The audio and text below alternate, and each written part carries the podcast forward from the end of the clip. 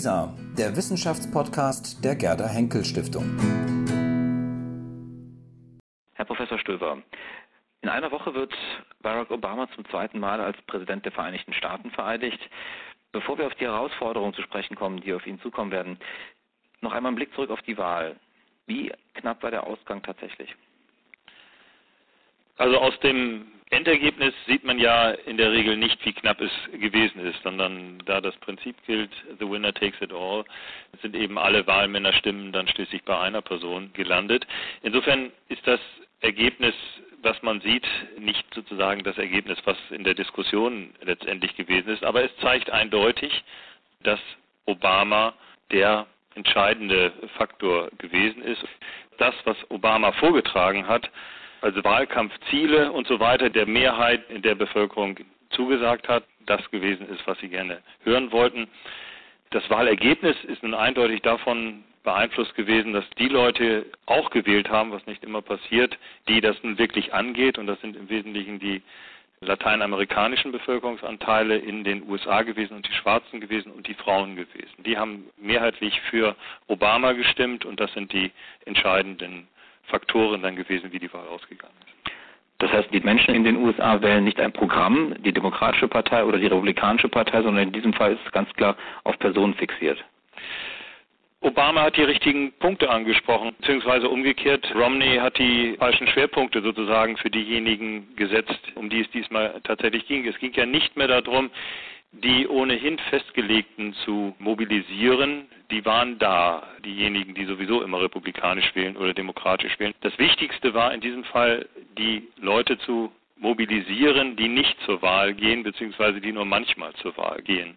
Und in diesem Fall ist es gelungen, vor allen Dingen die Lateinamerikaner zur Wahl zu bringen, weil sie gesehen haben, dass Romney nicht ihre Positionen vertritt. Im Übrigen trat Romney ohnehin in den letzten Monaten vor dem Wahltermin etwas unentschieden auf. Er hat ja versucht, sich vom rechten Flügel zu lösen und mehr in die Mitte zu marschieren. Auch das ist nicht gerade für seine Glaubwürdigkeit günstig gewesen. Die zweite Amtszeit für Obama, ist das eher eine Art Befreiung? Also man kann sich jetzt auf die letzte Amtszeit konzentrieren, man hat keine Wahl mehr vor sich. Oder ist das eher eine Situation, die vielleicht für Obama nochmal ganz neue Herausforderungen stellt? Na, er hat jetzt vor allen Dingen die Chance in seiner zweiten Amtszeit, er kann ja nicht mehr als acht Jahre Präsident sein, er hat die Chance, relativ unbeeindruckt sozusagen von außen das zu machen, was er vorhat. Der Kongress ist allerdings ja gleich geblieben. Also das ist das Hauptproblem, das er haben wird. Es hat sich nicht geändert. Es waren ja gleichzeitig auch Kongresswahlen. Das Hauptproblem, das er jetzt angehen muss, ist mit Sicherheit die Innenpolitik, also die Versprechungen in die Tat umzusetzen. Das wird sein, seine Sozialgesetzgebung sein, seine Sozialpolitik sein und vor allen Dingen Obamacare, also die Krankenkasse. Das wird wichtig sein, dass die Amerikaner sehen, dass die Bevölkerung sieht, er setzt es tatsächlich um. Dann kann er wirklich ein großer Präsident werden, der mit einem starken innenpolitischen Programm sich auch durchgesetzt hat, wenn die Republikaner mitmachen. Im Übrigen hat Obama tatsächlich diesmal die Chance, den Republikanern die Pistole auf die Brust zu setzen, wenn man so will, weil wenn sie als Verhinderer auftreten, werden sie das in der nächsten Wahl, und die ist schon in zwei Jahren wieder, also die Kongresswahlen, die Midterms, werden sie das sozusagen auszubaden haben. In der Außenpolitik ist das Programm ohnehin nicht so unterschiedlich zu dem, was die Republikaner haben. Das sieht man aus der Ferne manchmal nicht so deutlich. Also in Europa glaubt man immer, das müssten ja eigentlich Unterschiede sein, aber im Augenblick ist das republikanische und demokratische Programm überparteilich. Das ist seit dem Ende des Kalten Krieges so geworden. Die wichtigen Punkte werden sein, schafft Obama es, sich aus Afghanistan zurückzuziehen, schafft er die Truppen raus aus dem Land, das ist ein wichtiger Punkt, schafft er die Iran-Frage und schafft er es, den Konflikt in Syrien um Syrien und im Nahen Osten ohnehin zu beherrschen, wenn man so will. Romney hat ja schon vor Monaten gesagt, er würde eine stärkere Dominanz der Amerikaner dort befürworten. Das wird Obama sicherlich nicht machen, aber er wird sicherlich seinen Plan, vor allen Dingen den Iran etwas mehr zurückzudrängen, durchsetzen wollen. Man wird sehen, ob die Republikaner ihm da folgen. Ich denke schon. Es wird allerdings Kritik geben. Aber diese drei Felder, wenn man so will, also die Innenpolitik und die Außenpolitik, vor allen Dingen in Richtung Afghanistan und Iran und ein wenig wahrscheinlich Syrien, werden die folgenden Jahre erstmal bestimmen. Die Länder Iran und Syrien sind miteinander verquickt, zumindest auch aus Sicht der US-amerikanischen Administration. Was glauben Sie, sind die Interessen der Amerikaner, der USA, gerade in der Region und gerade im Verhältnis von Syrien und Iran und Israel vor allem? Also Israel liegt auf der Hand. Die USA sind so etwas wie die Schutzmacht. Das wird so weitergehen. Man wird versuchen, den Gaza-Konflikt wieder nicht zu lösen, aber zumindest wieder herunterzufahren. Der wichtige Aspekt wird sicherlich der Iran sein, und zwar ihn von seinem Atomprogramm abzubringen, wenn das überhaupt noch möglich ist. Keiner weiß, wie weit sie im Augenblick sind. Und die Iraner davon abzubringen, die iranische Regierung davon abzubringen, ihre Technik, die sie weiterentwickelt haben, an andere Länder zu geben. Man weiß ja, dass die iranische Regierung beispielsweise Raketentechnik, möglicherweise auch Atomtechnik weitergegeben hat an Nordkorea obwohl die eigentliche Atomwaffenblaupausen aus Pakistan stammen. Da muss wahrscheinlich Obama härter werden. Das wird jedenfalls von ihm im Kongress verlangt. Er muss stärkere Kontrollen durchführen lassen und er müsste möglicherweise versuchen, sie zu stoppen in irgendeiner Weise, dass da kein Schwerpunkt sozusagen einer Kriegsgefahr entsteht. Das ist ohnehin so seit vielen Jahren, aber der eigentliche Schwerpunkt liegt ja darauf, die Iraner davon abzuhalten, auch noch ihre Technik weiterzuentwickeln und weiterzugeben. Vor allen Dingen auch in die Länder, die ohnehin als, so wurden sie jedenfalls in der Bush-Administration genannt, in die Verbrecherstaaten weiterzugeben, zu denen zum Beispiel Nordkorea auch dann gehört. Hm. Kommen wir zurück vom Feld der Außenpolitik zur Innenpolitik zu den USA. Sie haben in diesem Jahr ein Buch mit dem Titel United States of America, Geschichte und Kultur von der ersten Kolonie bis zur Gegenwart veröffentlicht. Sprechen wir über die politische Kultur in den USA. Wie steht es darum, gerade auch mit Blick auf die Wahl nochmal? Das Land scheint zurzeit in zwei unversöhnliche Blöcke gespalten zu sein, oder? Also die unversöhnlichen Blöcke sehen aus der Ferne so aus. Das liegt aber vor allen Dingen daran, weil unter der Bush-Administration sich das Land tatsächlich in einen härteren, politisch härteren Teil abgespalten hat. Das ist die Tea Party-Bewegung, die in der Republikanischen Partei so etwas wie den äußersten konservativen oder äußersten rechten Flügel bildet und dass in dieser Gruppe Kompromisse offensichtlich überhaupt nicht mehr möglich sind. Jedenfalls wird alles, was vorgetragen worden ist in der Obama-Administration, in der Regel von der Tea Party-Bewegung abgelehnt. Und daher erscheint es eben so, dass hier keine Kompromisse gibt. Es gibt natürlich Kompromisse. Es gibt auch gemäßigte Republikaner. Aber es ist tatsächlich so, dass der Wahlkampf, also die Wahlkämpfe der letzten zehn Jahre zumindest, härter geworden sind, auch in ihren parteipolitischen politischen Forderungen härter geworden sind, auch in ihrer Kompromisslosigkeit härter geworden sind und in Bezug auf Angriffe auf Persönlichkeiten härter geworden sind. Das war zwar schon bei Al Gore so, das ist bei der Wahl 2000 Allerdings ist es ein Unterschied, ob man jemanden persönlich, mündlich, rhetorisch angreift oder ob man auf ihn schießt. Und das ist ja tatsächlich in den letzten Jahren passiert. Das ist sozusagen eine bislang fast unbekannte Steigerung, jedenfalls in den letzten 20 Jahren gewesen, dass tatsächlich auf Politiker wieder geschossen wird. Das ist ja in den Jahren davor längst nicht so stark gewesen.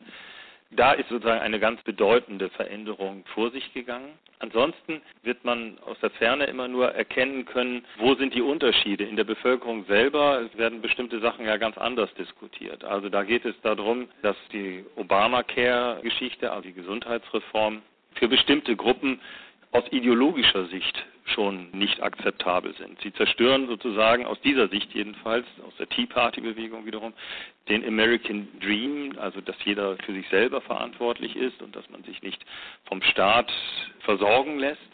Das ist sozusagen schon der Weg in den Sozialismus aus dieser Sicht. In der Wirklichkeit ist es natürlich so, dass es viele Gebiete in der Innenpolitik gibt, wo der Staat sich kümmert es gibt Public Housing etc., also wo Sozialwohnungen finanziert werden etc. Erstaunlich erscheint ja immer, dass gerade diejenigen, die sich eigentlich darüber freuen müssten, dass sie eine Krankenversicherung bekommen, zum Teil dies nicht anerkennen, weil sie es eben für Sozialismus halten, für den Eintritt der USA in den Kommunismus oder ähnliches. Das ist natürlich völlig ideologisiert und man muss abwarten, ob sich das in den nächsten Jahren irgendwie legen wird oder ob das nur ein Hype innerhalb der einzelnen Wahlkämpfe gewesen ist. Ich vermute mal das Letztere der Hype in den Wahlkämpfen war doch relativ stark, dass bestimmte Themen in den Vordergrund gerückt sind, also auch gerade die Auseinandersetzung in den Vordergrund gerückt ist. Jetzt wird es auch darum gehen, das tatsächlich zu Ende zu führen, also auch Obamacare zum Beispiel zu Ende zu führen. Und da werden die Republikaner sicherlich, zumindest vermutlich, Obama und den Demokraten etwas entgegenkommen. Wir haben gerade ganz kurz über die Tea Party gesprochen. Die Tea Party-Bewegung ist vergleichbar mit ähnlichen Parteien in Europa wie beispielsweise dem Front National in Frankreich oder der FPÖ in Österreich oder mit rechtspopulistischen Bewegungen oder Parteien hier in Deutschland. Geht zum Vergleich auf oder ist das schief? Ich würde sagen, das ist schief. Die Tea Party-Bewegung ist keine Partei. Es ist ein konservativer Flügel innerhalb der Republikanischen Partei und noch nicht mal ein Flügel eigentlich, sondern eine Fraktion, die sich auf die Fahnen geschrieben hat, zu angeblich unveränderlichen amerikanischen Werten zurückzukehren und da auch keine Kompromisse kennt. Deswegen sind sie auf vollen Konfrontationskurs gegangen und haben sich dabei auch öffentlich mehrfach vergaloppiert. Also der Kern dieser Bewegung ist im Grunde genommen der Obama-Regierung zu schaden. Im Augenblick jedenfalls. Man wird sehen, wie weit sich die Republikanische Partei damit weiter arrangieren kann. Im Augenblick ist es eher kontraproduktiv für sie. Wofür stehen die USA heute aus Ihrer Sicht vor allem? Sind sie vor allem ein Modell für eine politische Demokratie oder sind sie eher ein Modell für ein kapitalistisches System? Na, sie sind natürlich beides. Sie sind A, immer ein Vorbild für parlamentarische Demokratien gewesen, die natürlich bestimmte Schwächen immer gezeigt hat. Das ist seit Jahrhunderten so gewesen. Die besteht ja jetzt schon sehr lange, die amerikanische Demokratie. Und sie ist natürlich ein Kernland des Kapitalismus. Da wird man auch nicht drum rumkommen, sozusagen, das so zu sehen. Aus der Sicht der Amerikaner sind sie natürlich viel mehr. Sie wollen auch ein Vorbild für Freiheitsbewegungen beispielsweise sein, rund um die Welt. Der Besuch von Obama in Myanmar ist so ein typischer Fall. Das, was ursprünglich in der Monroe-Doktrin von 1823 bzw. in den 1840er Jahren aufgetaucht ist, jetzt wieder sozusagen in der Politik auftaucht der Wille, sich um die Freiheitsbewegung auf der Welt auch zu kümmern. Das geht zum Teil unter in den ganzen Krisen, in der Kapitalismuskritik, die alle großenteils berechtigt ist. Auch die Kritik an der amerikanischen Demokratie ist häufig berechtigt, weil längst nicht alles berücksichtigt wird, was eigentlich berücksichtigt werden müsste. Aber es gibt natürlich auch positive Aspekte, die in der Außensicht eigentlich auffallen. Und da ist eben dieser Teil besonders auffällig, dass er nicht auffällt, wenn man so will. Sind die USA heute noch die einzig verbliebene Supermacht? Ein Titel, den sie seit spätestens 1991, also mit der Auflösung der Sowjetunion, eigentlich trägt? Oder wird es den USA so gehen wie anderen Imperien in der Geschichte auch schon? Also nach dem Höhepunkt der Macht folgt irgendwann der Niedergang. Da in den letzten Jahren ja oder schon seit vielen, vielen Jahren üblich geworden ist, die USA mit Rom zu vergleichen, die Geschichte der USA mit der Römischen Republik oder überhaupt mit dem Römischen Reich zu vergleichen, bietet sich sowas natürlich an, dass man von Niedergang und so weiter spricht und ein Höhepunkt erreicht worden ist. Doch wir wissen ja jetzt im Augenblick noch nicht mal, ob der Höhepunkt des amerikanischen Imperiums erreicht ist. Was man sicherlich sagen kann, ist, dass sie im Augenblick die einzige Supermacht sind. Das liegt daran, dass die UdSSR untergegangen ist und die Nachfolgestaaten nicht in der Lage sind, die politische Stellung als Supermacht wieder zu besetzen, wollen das vielleicht auch nicht. Auf der anderen Seite ist China ebenfalls nicht in der Lage oder will es noch nicht, eine Stellung als Supermacht einzunehmen.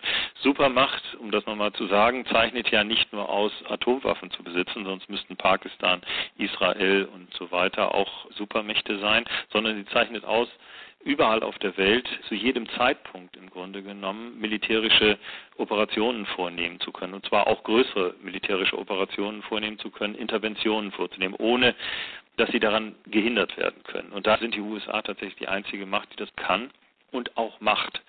Und es wird sich daran zeigen, ob sie diesen Anforderungen gerecht werden in den folgenden Jahren, ob sie das weiter können.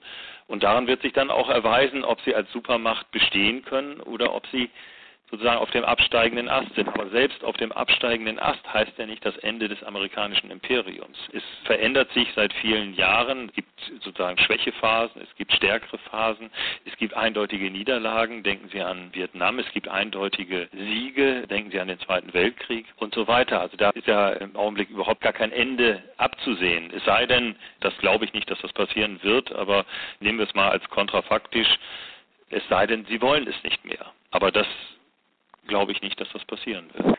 Kann eine Supermacht so hoch verschuldet sein, wie es die USA sind? Natürlich. Natürlich. Also die USA sind immer schon hoch verschuldet gewesen, muss man nun sagen, oder häufig hoch verschuldet gewesen. Die wirklichen Kostentreiber in den letzten Jahren waren der Angriff auf den Irak, also die 9-11-Nachgeschichte sozusagen und Afghanistan. Insbesondere der Irak kostet unglaublich viel Geld oder hat unglaublich viel Geld gekostet. Wir sind ja wieder raus aus dem Irak. Afghanistan kostet auch sehr viel Geld.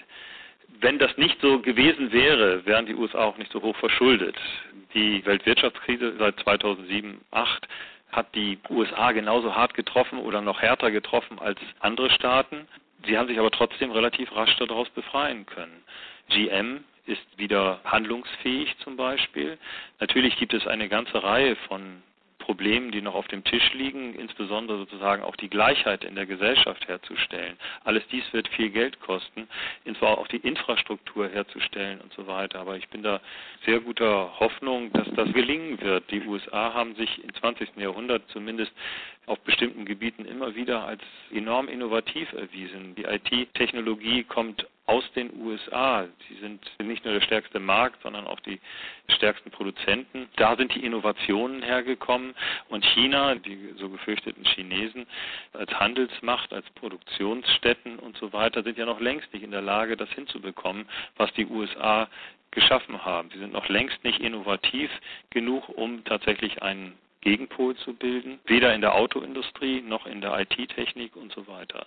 Also da sehe ich für die USA überhaupt kein Problem und die Verschuldung wird sich in dem Maße wieder regulieren, wahrscheinlich, wie sie sich auch immer wie in den letzten Jahrzehnten reguliert hat. Die USA waren auch im 20. Jahrhundert zum Beispiel nach dem Vietnamkrieg enorm verschuldet. Auch das hat sich sozusagen wieder reguliert in den Phasen, in denen es eine gewisse Prosperität wieder gegeben hat. Also da könnte man jetzt, wenn man eine Glaskugel hätte, versuchen in die Zukunft zu schauen. Im Augenblick sieht es so aus, wenn man die Fakten auf den Tisch legt, dass sie relativ gute Karten haben gegenüber den anderen Weltmächten, sage ich mal, auch Handelsmächten, obwohl sie natürlich in bestimmten Bereichen zurückgefallen sind. Und wenn man sich in den USA anschaut, wie schwierig manche Städte aufgestellt sind im Augenblick, wie finanziell desaströs das ist. Da braucht man ja nur nach Detroit zu fahren und sich anzuschauen, dass ganze Viertel niedergegangen sind, dass Häuserzeilen abgerissen werden, weil dort schon lange keine Menschen mehr leben und so weiter. Aber auch da wird man sehen, da GM es noch einmal geschafft hat offensichtlich, dass es da wieder nach oben geht. Es ist eben eine Frage der Konjunkturen und wenn man da vertraut auf das, was bisher passiert ist, wenn man das sozusagen als Blaupause nimmt, dann sehe ich in der Zukunft eigentlich auch kein so großes Problem für die USA, dass man meinen würde, das Haushaltsdefizit würde sie in die Knie zwingen. Wer könnte der Nachfolger sein? Da gibt es ja im Grunde genommen keinen, der das in die Hand nehmen kann, was die USA im Augenblick in der Weltpolitik in die Hand nehmen. Herr Professor Stöber, haben Sie vielen Dank für dieses Gespräch. Ich danke Ihnen.